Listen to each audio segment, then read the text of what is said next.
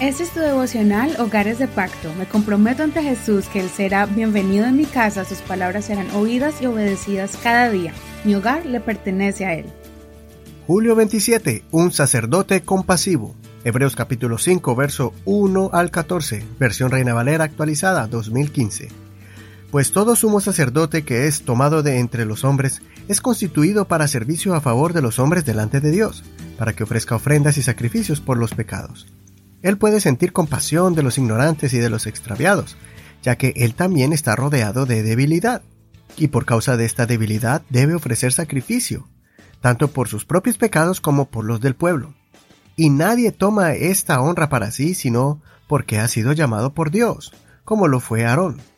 Así también Cristo no se glorificó a sí mismo para ser hecho sumo sacerdote, sino que lo glorificó el que le dijo, Hijo mío eres tú, yo te he engendrado hoy.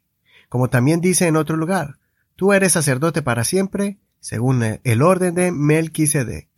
Cristo, en los días de su vida física, habiendo ofrecido ruegos y súplicas con fuerte clamor y lágrimas al que lo podía librar de la muerte, fue oído por su temor reverente. Aunque era hijo, aprendió la obediencia por lo que padeció y habiendo sido perfeccionado, llegó a ser autor de eterna salvación para todos los que le obedecen, y fue proclamado por Dios sumo sacerdote según el orden de Melquisedec. De esto tenemos mucho que decir, aunque es difícil de explicar, porque ustedes han llegado a ser tardos para oír. Debiendo ser ya maestros por el tiempo transcurrido, de nuevo tienen necesidad de que alguien los instruya desde los primeros rudimentos de las palabras de Dios han llegado a tener necesidad de leche y no de alimento sólido, pues todo lo que se alimenta de leche no es capaz de entender la palabra de la justicia, porque aún es niño. Pero el alimento sólido es para los maduros, para los que, por la práctica, tienen los sentidos entrenados para discernir entre el bien y el mal. En este capítulo vamos a mirar la continuación del tema del capítulo de ayer, acerca de Jesús como un sacerdote que se compadece de nosotros, porque Él también pasó por lo que nosotros pasamos. Él conoce nuestros sufrimientos porque Él también sufrió y vivió el mismo dolor cuando vino como hombre. Un sacerdote era alguien que era elegido por Dios. Tenía que ser de la tribu de Leví para ofrecer sacrificios para el perdón del pueblo y de él mismo. Jesús es un sacerdote superior porque él no cayó en tentación.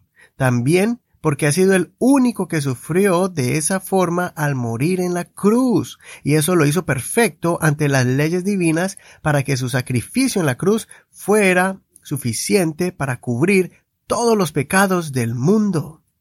Como hogares de pacto, debemos conocer esa faceta de Jesús para poder superar cualquier sentimiento de culpa cuando le fallamos al Señor. Jesucristo no solamente es el juez justo y Padre celestial, también es el sacerdote que intercede por nosotros. Él es aquel en quien nos podemos acercar para que derrame su sangre preciosa sobre nosotros, limpiándonos, purificándonos y guiándonos hacia el perdón. Lo profundo de esta faceta de Jesús como sacerdote es que Él también es el sacrificio perfecto, por eso es que somos privilegiados por haber sido escogidos por Dios para salvación.